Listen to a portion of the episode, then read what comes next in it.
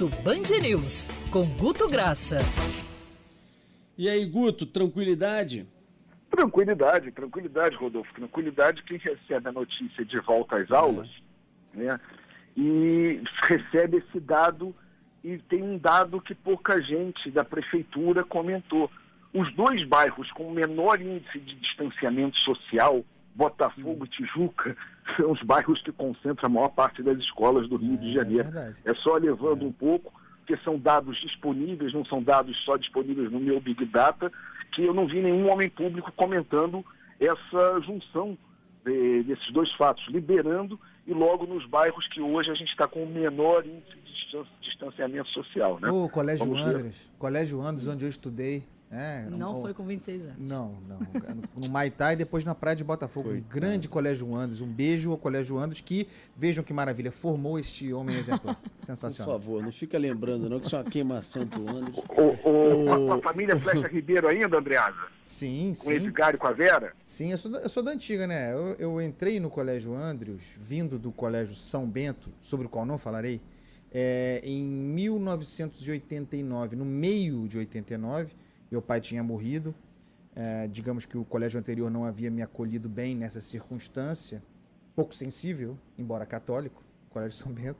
E aí eu fui pro Andros, que me recebeu muito bem em 89, família família Flecha Ribeiro, é, Guto. Só uma lembrança, grande Colégio Andros. Me salvou. Colégio Andros me salvou. O, o, o, Guto, por falar em colégio, como é que você sentiu nas redes, por exemplo, a possibilidade de volta às aulas? Há muito medo ou não? Os pais estão desesperados e aprovam e mandarão seus filhos, pelo que você sentiu nas redes sociais, pelo menos? Rodolfo, é interessantíssimo porque, em geral, os assuntos eles têm entrado sempre naquela linha do algoritmo, né? Do sim e não, ou tem concordância de porteira fechada ou não tem, ou é cloriquina ou é isolamento, ou é esquerdalha ou é bolsonarista, ou seja, a gente está ficando muito esse fla o tempo inteiro. Uhum. Nesse assunto, Rodolfo, primeiro, medo e desconforto aparecem 40%. Ponto. Medo e desconforto com essa volta, quando você vai. Você tem 15% que realmente na tranquilidade. E tranquilidade a gente tem que lembrar que não são perfis só de pessoas sem filhos que resolvem dar palpite no assunto. É gente com filho que diz é isso mesmo, criança passa pouco, ou seja, você tem isso da tranquilidade. Só que aí que é interessante, Rodolfo, uma massa muito grande mistura os sentimentos, que é o da necessidade com o medo. 25%. Sabe, aquele mesmo cara que diz que está com medo de voltar, ele na mesma postagem, ele está falando que tem a necessidade, porque vai voltar a trabalhar, como é que fica isso, ou seja, é, tudo que envolva filho não fica tão preto e branco, tão, tão claro os tons assim maniqueístas que a gente está acostumado a ver. E foi um exemplo claríssimo essa notícia de volta às aulas de escola particular, de escola pública, ou seja, está uma informação também muito difusa e confusa, que os próprios pais estão tendo que acompanhar muito mais com as próprias escolas do que o noticiário, Rodolfo. Ou seja, o WhatsApp, nesse ponto, está sendo assim um, um grande divulgador, porque são comunicações meio que internas, tá? Agora, Guto, já que você falou de educação, e essa discussão do Fundeb, o governo queria tentar no ano que vem não colocar o dinheiro para o Fundeb, passar a colocar a partir de 2022, isso caiu é, por terra, né? Houve uma rejeição monstruosa no Congresso, o ministro Ramos teve que sentar para negociar e ontem, rapidamente, com a maciça maioria, foi aprovada a proposta do, do da Câmara, que agora vai ao Senado, que não só é, jogou em fora no lixo a proposta de ano que vem não enviar recursos do Fundeb aos estados e municípios, muitos que têm até 70% do seu orçamento vindo do Fundeb, como aumentaram inclusive os recursos federais no Fundeb. Uma votação histórica. Histórica, uma derrota cachapante para o governo. É, naquele momento é, se discutia isso e até vai se aumentar o, o, volume de recursos federais de forma escalonada a partir do ano que vem. Mas como que foi nas redes? Houve discussão? Houve um apoio geral à, à proposta do governo ou à proposta da aí, Câmara? Aí que foi uma coisa interessantíssima, porque teve movimentação. Foi um assunto que a gente acompanhou em tempo real do, das 24 horas anteriores até a conclusão. E o que, que, foi a movimentação, Rodolfo? A gente, primeiro, além do geral, a gente separou aqueles 2 milhões de perfis favoráveis e dois, é, ao presidente e 2 milhões de perfis espelhados que sejam de oposição a, a, aos dois, ok? Você tinha a presença, era muito maciça no início, na bolha de apoio ao presidente, 35%, e falando Fundeb não. Era assim, era maciço isso naquele primeiro momento, enquanto na bolha de, digamos, de, de, de, de está é me faltando, de oposição, de oposição, ela era majoritariamente favorável à aprovação do Fundeb.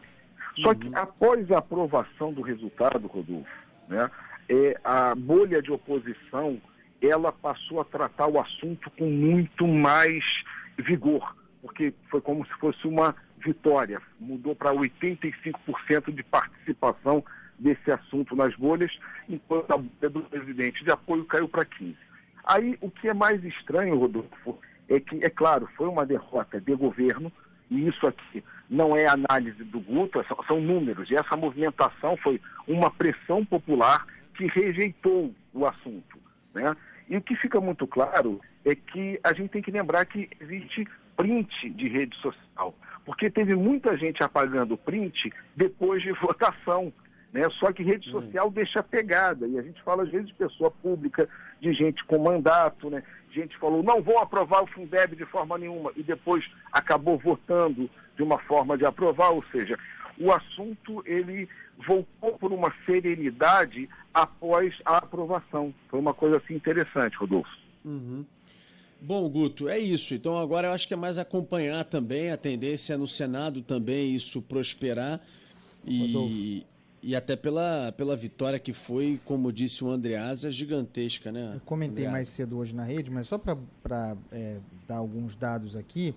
É, com essa votação de ontem, um projeto de emenda constitucional aprovado na Câmara, o Fundeb se torna perene, né? A política de Estado, permanente, não mais uhum. provisório.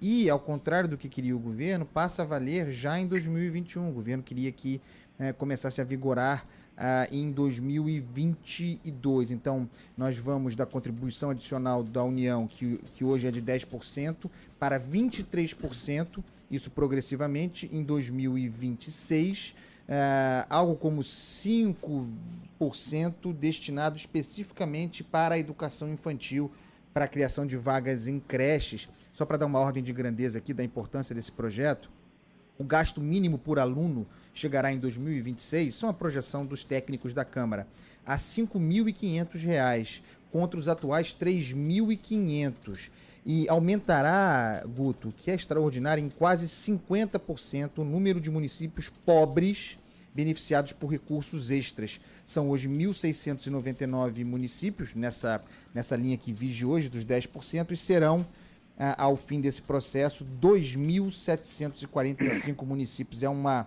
é um grande movimento, vitória do parlamento, um texto muito bom ah, que inclui, que inclui e trata da nossa educação e não admitiu que se colocasse ali o Jabuti do Renda Brasil, um programa assistencial é, que é muito importante, que tem que ter, o novo Bolsa Família, mas que se tentava embutir no, no Fundeb, porque o Fundeb não é limitado pelo teto de gastos, seria uma espécie de uh, pedalada fiscal, mas o parlamento cortou isso na veia, então, de, nesse caso aí, não quero generalizar, a derrota do governo foi boa para o Brasil. Valeu, Guto. Só, só para dar uma concluída, eu acho que fica muito claro com esse assunto que não tem direita e esquerda no que se trata de você resolver um gargalo de um país que é o 57º de 79 e de 80 do PISA. Isso é estratégico, é necessário para a gente resolver um país. É muito além de pauta de se discutir a A ou B de, de, de maniqueísmo. Acho que ficou claro aí na, na explicação aí do Andreado. Enfim, estamos junto aí, Rodolfo. Qualquer momento é só chamar. Estamos à disposição. Valeu, querido. Um abraço grande para você. Até quarta-feira que vem. Valeu, Guto.